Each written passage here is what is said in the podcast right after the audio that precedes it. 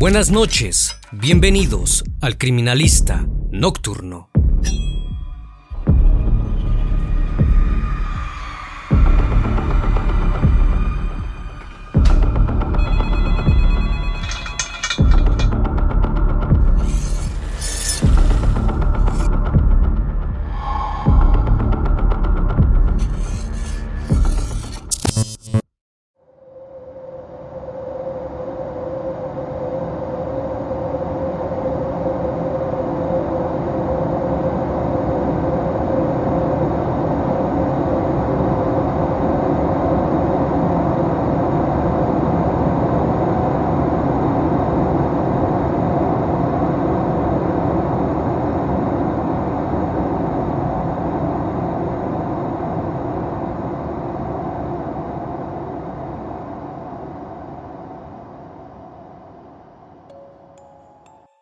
18 de septiembre del 2016.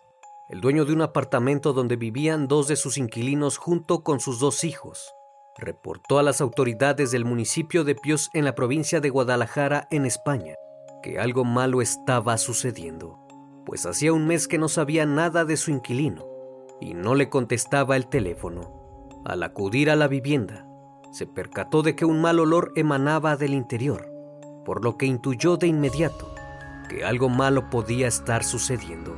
Posterior a eso, los vecinos de la urbanización se quejaron de los olores que salían del domicilio, pero atribuían ese olor a las alcantarillas, ya que llevaba muchos días sin llover. Pero el 20 de septiembre, algunos vecinos decidieron entrar a la propiedad y averiguar qué estaba sucediendo. Fue así que se dieron cuenta que algo había al interior al levantar la ventana del comedor, un hedor a putrefacción los sorprendió y observaron algunas bolsas en el suelo. Aquel hallazgo desataría una investigación de uno de los crímenes más espeluznantes de la historia en España. El criminalista nocturno. Aquellas personas dieron aviso de inmediato a la Guardia Civil, quien arribó de inmediato al apartamento 594 de la calle Los Sauces, en la urbanización La Arboleda. Era aproximadamente la una de la tarde cuando los oficiales encontraron seis bolsas verdes de basura, perfectamente alineadas y cerradas con cinta americana, con la intención de que el olor de la putrefacción tardara lo máximo posible en traspasar las paredes. Al abrir una de ellas, observaron un torso humano y al palpar las bolsas, se dieron cuenta de la presencia de más restos humanos. El equipo de criminalística se hizo presente y procedieron con el levantamiento de los restos que pertenecían a cuatro personas. La Guardia Civil no tardó en confirmar la identidad de las víctimas. Se trataba de Marcos Campos Noguera y Janaina Santos Américo, ambos de 39 años y originarios de Brasil, y sus hijos Carolina de 4 años y David de 1 cuya familia eran los inquilinos de la casa. La necropsia indicó que Marcos Noguera presentaba 17 heridas punzocortantes, 14 de ellas en la zona cervical, además de que presentaba tres heridas de lucha y forcejeo en las manos, mientras que Janaina, la esposa, recibió dos heridas mortales que cortaron la yugular. Ambos habían sido descuartizados. En cuanto a los pequeños, tenían dos heridas punzocortantes en el cuello hechas en forma de zigzag, las cuales los ultimó de forma instantánea. Las heridas se produjeron en zonas vitales que dan riego sanguíneo al cerebro, produciendo inmediatamente la pérdida de la conciencia. Por consiguiente, quien sea que haya perpetrado el crimen, tenía la plena seguridad de que los tenían que asesinar. Se logró establecer que los cuerpos llevaban por lo menos un mes al interior, el apartamento había sido limpiado escrupulosamente. No había comida en el refrigerador, ni tampoco tenía muebles, puesto que solo llevaba unos meses alquilando dicho inmueble. Lo relevante del crimen fue que ni las puertas ni las ventanas habían sido forzadas, de modo que es muy posible que la familia conociera a su o sus agresores, o bien, probablemente los esperaron en la puerta y ahí los amagaron por lo que los agentes de la Guardia Civil descartaron por completo el robo como móvil del crimen múltiple. Para los investigadores, el desmembramiento de los cuerpos de los dos adultos es interpretado como una señal para terceros, es decir, la policía creía que el crimen había sido un ajuste de cuentas y una forma de hacer llegar el mensaje de que, si otros hacían lo mismo que las víctimas, acabarían como ellas, pues pensaban en un principio que el suceso había sido obra de algún sicario y el hecho de que el asesino o asesinos no tuvieran ningún problema en no ocultar los cuerpos llevaba a pensar que tampoco les importaba que el asesinato fuera descubierto. Por esa razón la Guardia Civil pidió a las autoridades brasileñas un listado de los sicarios más relevantes de Brasil para ver si podían detectar que alguno hubiese podido visitar España en los últimos meses. También se revisó la lista de pasajeros que llegaron desde Brasil al aeropuerto de Barajas en el mes de agosto. La policía española, en coordinación con las autoridades brasileñas, buscaban a los autores del crimen, quienes ya tenían por lo menos un mes de margen hasta que los asesinatos fueron descubiertos. Hay otro dato que es relevante. Al parecer, ninguno de los vecinos oyó ninguna señal de pelea o gritos la semana en que ocurrieron los crímenes.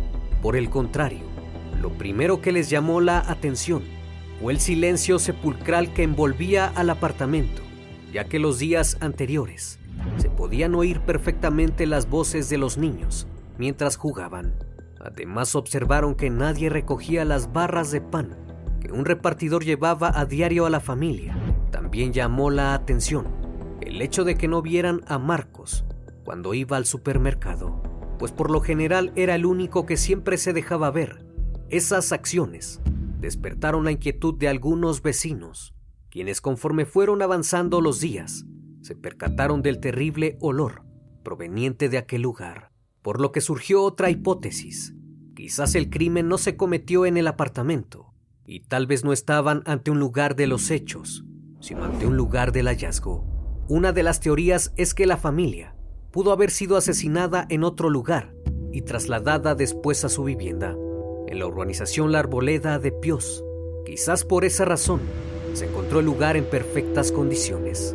La esperanza de saber qué ocurrió fue cuando los agentes observaron que las cámaras de seguridad de la urbanización podrían haber captado todo. Entonces solicitaron las grabaciones. Sin embargo, dichas cámaras no estaban en funcionamiento, así que tuvieron que recurrir a otras zonas más cercanas para identificar a posibles vehículos sospechosos. Marcos Campos llevaba escasos dos meses que se había mudado a ese apartamento. La última vez que contactó a su familia fue el 17 de agosto, en una conversación por WhatsApp. Unas horas después, él y toda su familia fueron privados de la vida. En aquella conversación con su hermano Walfran, le comentó que al fin todo comenzaba a tomar forma que estaba cumpliendo su sueño que había sido perseguido en España durante 15 años. Le dijo que había conseguido un nuevo empleo con el que ganaría más dinero y además acababa de alquilar un apartamento con una gran piscina. La vivienda era muy grande y sus dos hijos no dejaban de correr por los pasillos y el jardín. También le comentó que aprovecharían el fin del verano para acondicionar las cuatro habitaciones del apartamento para recibir pronto la visita de sus familiares de Brasil que Walfran nunca se imaginó es que esa sería la última vez que podría hablar con su hermano. Las primeras investigaciones de la policía permitieron establecer que el padre de familia había trabajado como camarero en un restaurante de Alcalá de Henares en Madrid hasta el mes de abril y el 21 de julio se había mudado al apartamento en Pios y recién se encontraba trabajando nuevamente.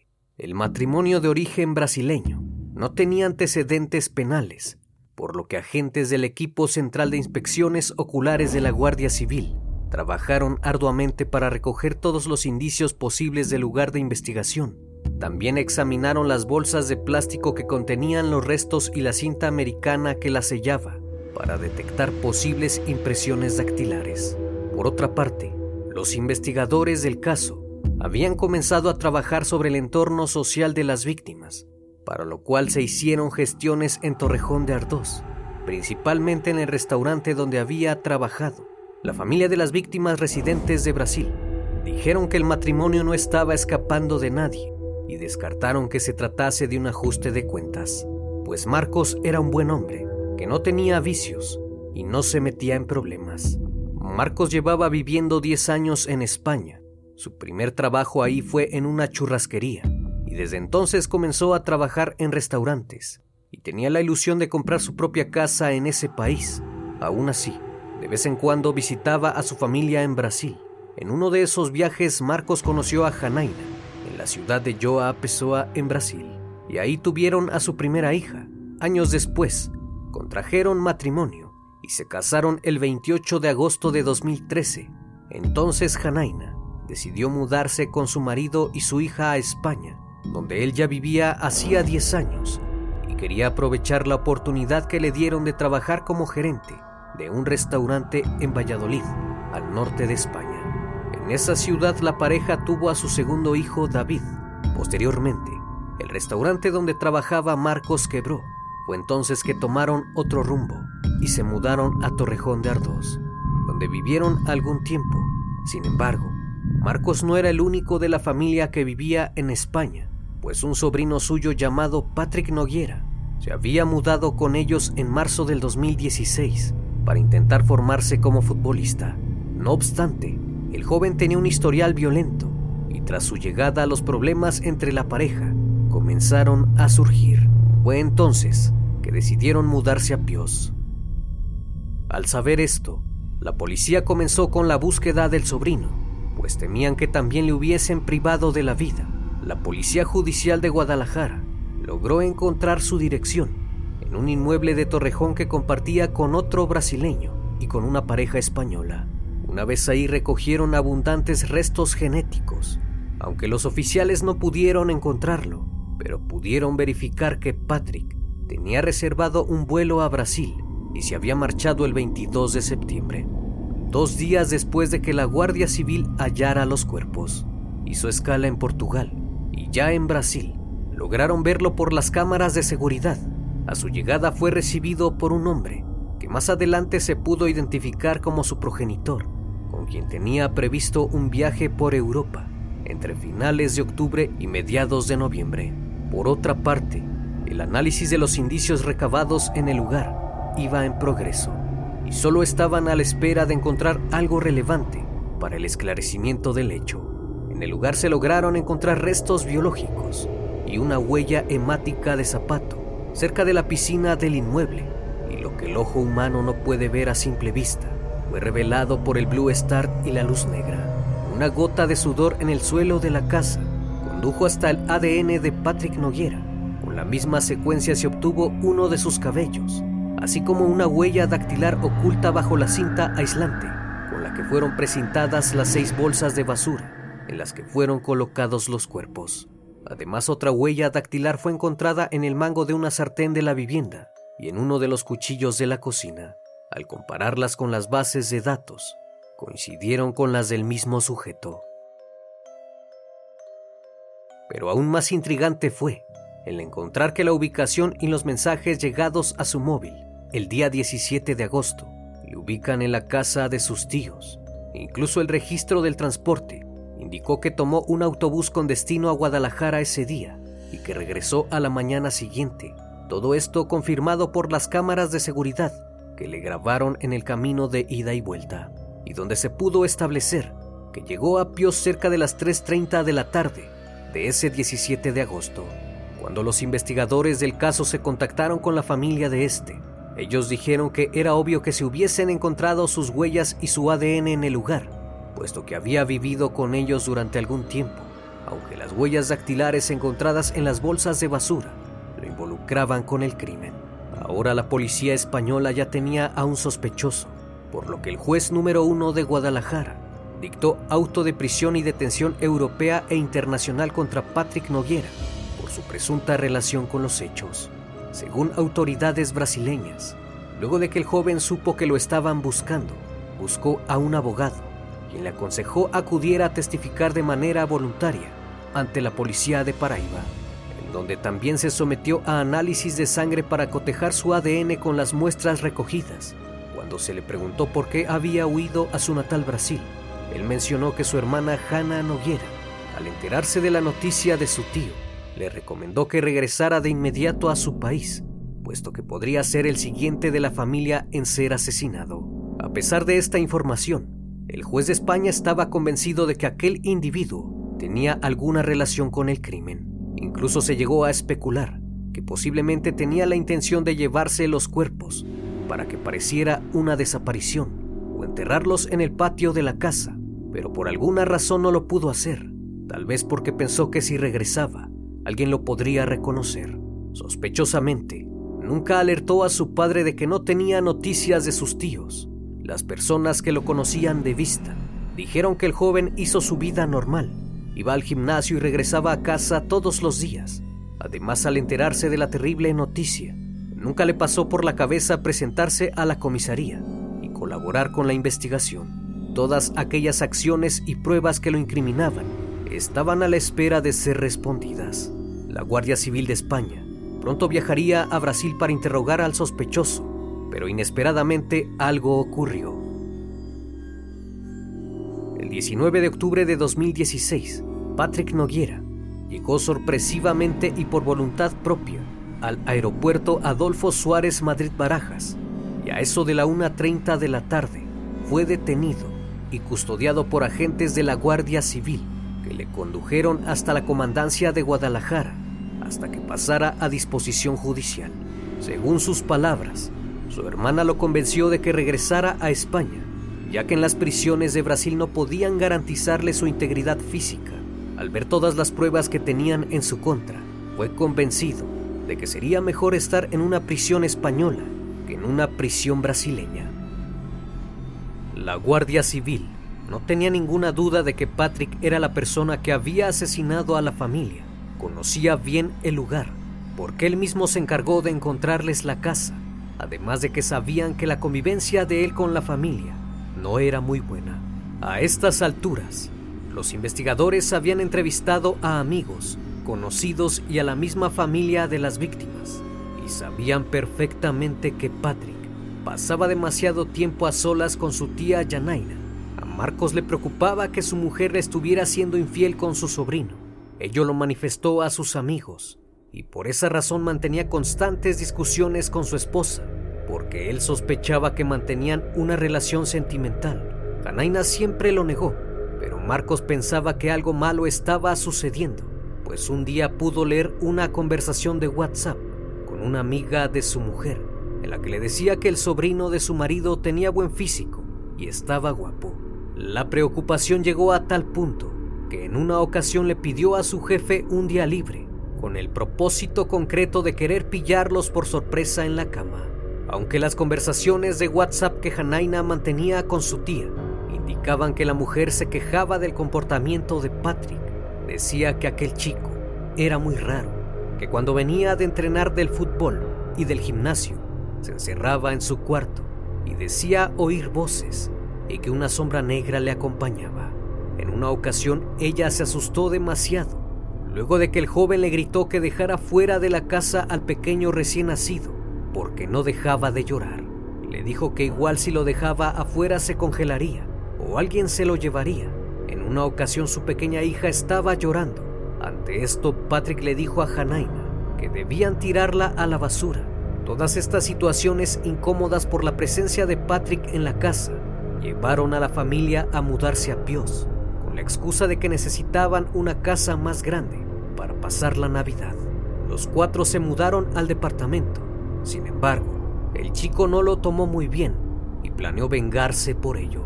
Durante el interrogatorio, la policía le preguntó a Patrick sobre su relación con la esposa de su tío, y este negó cualquier relación sentimental con ella, más allá del cariño que le tenía. Aseguró no saber por qué los asesinó Simplemente se limitó a decir que sabía que eso pasaría, que se le había venido a la mente y que lo tenía que hacer. Y él únicamente obedecía a lo que su cuerpo le mandaba. Era como una necesidad interna que debía satisfacer. Pero el comportamiento de este chico no era nada nuevo para sus familiares. Patrick nació y creció en la ciudad Altamira, en el estado de Para al norte de Brasil, junto con sus dos hermanas, sus padres Soraya y Francisco abrieron una clínica de radiología y se convirtieron en una familia de buen estatus e influyente en esa ciudad. De pequeño Patrick fue monaguillo en la iglesia. Aún así sus padres siempre tuvieron problemas con su comportamiento. Sus profesores en el colegio lo catalogaban como un chico con una personalidad muy fuerte y agresiva.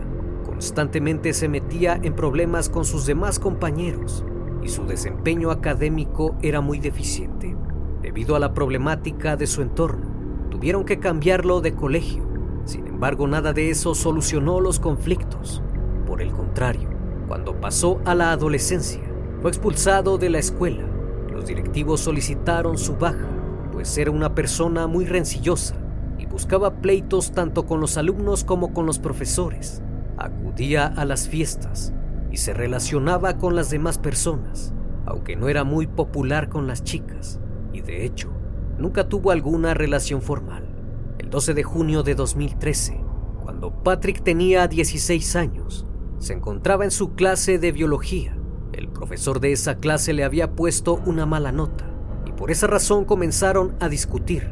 Minutos más tarde, mientras el profesor se encontraba dando la clase, el chico se levantó y sacó una navaja y frente a todos los alumnos apuñaló por detrás a su profesor, primero en el cuello y luego en el abdomen. Cuando éste cayó, Patrick se quedó de pie junto a él, observándolo mientras se desangraba. Debido a esto, fue acusado de tentativa de homicidio y fue internado en un centro para menores, en donde solo estuvo 45 días. Cuando le preguntaron por qué había agredido a su profesor, él contestó que lo había hecho porque quería darle un susto a su maestro, pero que todo había sido porque le puso una mala calificación. Luego de este suceso, sus padres lo sacaron de la ciudad y estuvo viviendo con algunos parientes cercanos hasta que llegó a Yao Pesao. Y como sabía que Marco, su tío, vivía en España, decidió probar suerte como futbolista en aquel país, pues tenía la ilusión de formar parte del Real Madrid. Toda su familia pensaba que quizás el chico cambiaría una vez que se mudara a España.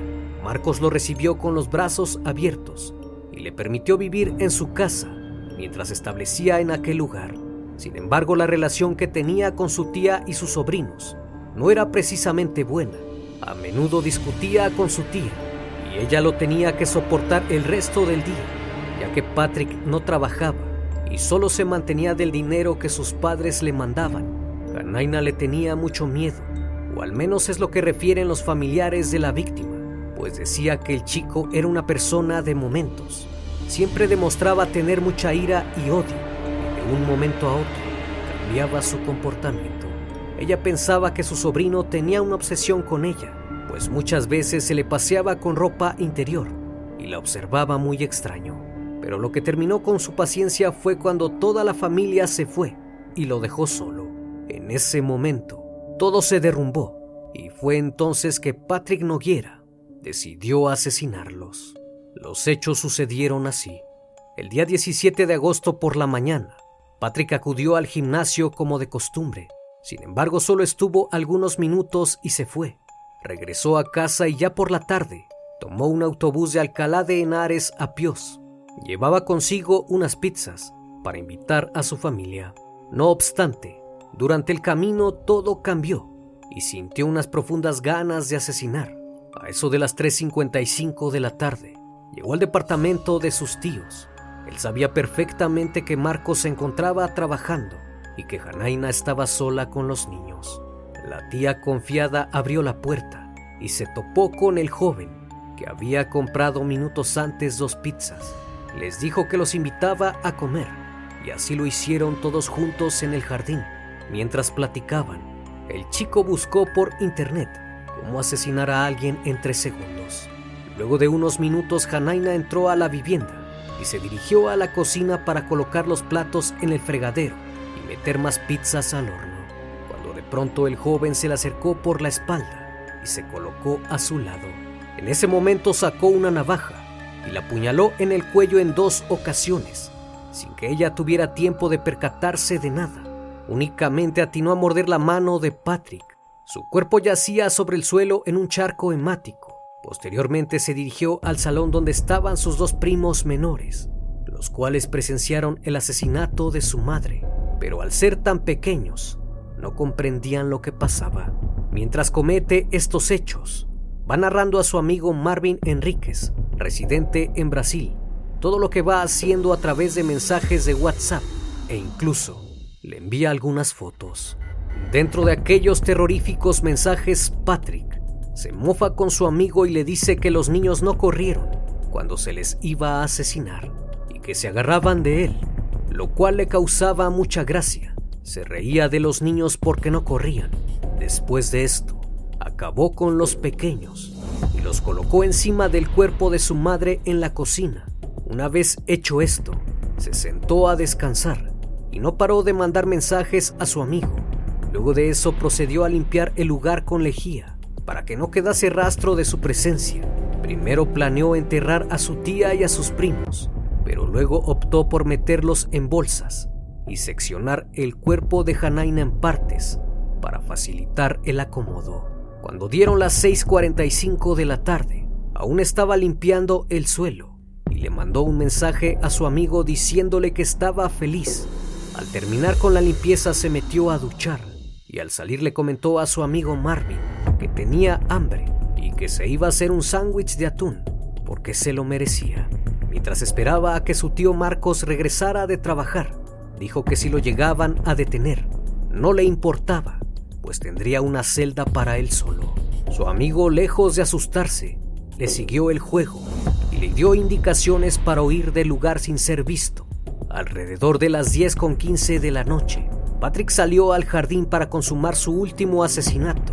Cuando Marcos llegó a su domicilio, fue recibido por su sobrino. Ambos se sentaron en la piscina y charlaron durante un momento. Seguido de eso, Marcos le invitó a entrar al apartamento y el chico lo siguió. Cuando lo tenía cara a cara, le clavó un cuchillo en el cuello. Quería cortarle la yugular para acabar rápido con él. Sin embargo, Marcos empezó a forcejear con él pero la pérdida de sangre lo terminó debilitando y al final terminó con su vida de 17 puñaladas. Patrick nuevamente limpió la casa y procedió a descuartizar el cuerpo de su tío y lo metió en otra bolsa de basura. Patrick pasó toda la noche de ese 17 de agosto y la madrugada del día 18 limpiando el lugar. Una vez consumado el cuádruple asesinato, se duchó nuevamente y se puso ropa de su tío ya que la suya estaba manchada de sangre. A eso de las 4 de la madrugada, se acostó para descansar y solo dos horas después se levantó y se llevó una mochila con sus pertenencias. También se llevó el celular de su tío le mandó un mensaje de texto al propietario de la casa, donde le decía que iba a demorar en el pago de la renta porque había tenido un inconveniente. Regresó en autobús a Alcalá de Henares a las 6.55 de la mañana para jugar al fútbol y siguió con su vida normal. Fue hasta que descubrieron los cuerpos que Patrick Noguera huyó de España a Brasil. Todo se vino abajo cuando los peritos encontraron rastros genéticos en las bolsas y en algunos utensilios de la casa, así como en un recipiente de detergente, en un cochecito de juguete y en un cartón de leche, así también en unas sábanas de estampado floral en el juicio el joven aseguró no recordar nada de lo sucedido. Incluso cuando procedieron a la reconstrucción de los hechos, no sabía a ciencia cierta qué había ocurrido primero.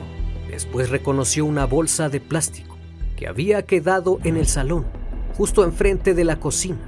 Ahí mismo cortó los cuerpos de sus tíos y los metió en bolsas de basura, mismas que anteriormente se pudo confirmar había comprado con anticipación así como la cinta aislante.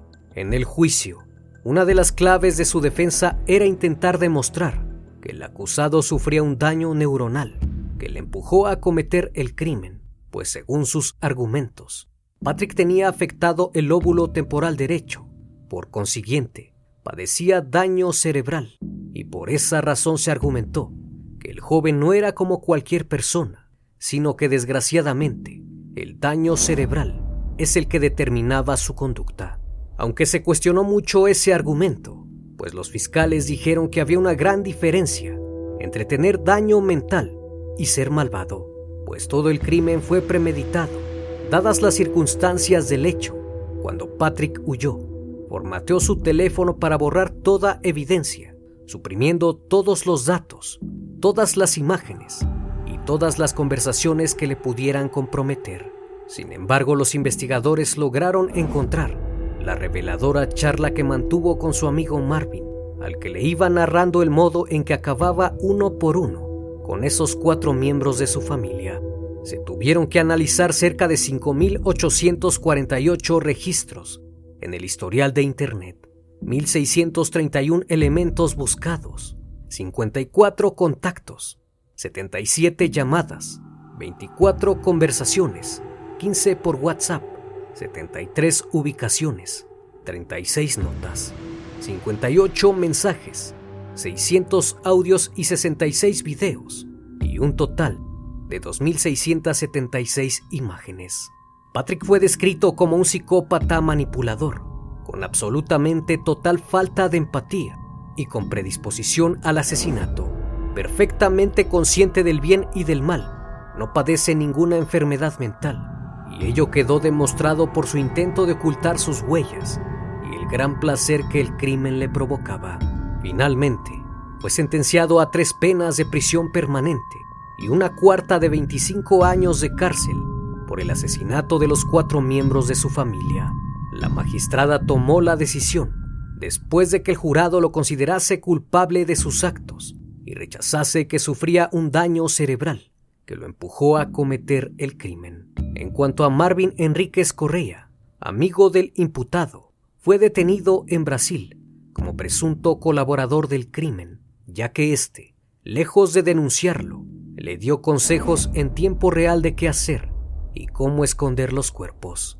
Sin embargo, la policía no halló suficientes pruebas en su contra y al final fue liberado. Y así es como concluye este crimen tan atroz que fue considerado por muchos como maldad pura. Espero que el video haya sido de tu agrado. Como cada noche, mi querido público, es un placer estar con ustedes. No me queda más que desearles que sigan pasando un excelente día y estén de lo mejor. Esto es El Criminalista Nocturno. Hasta la próxima emisión. Buenas noches.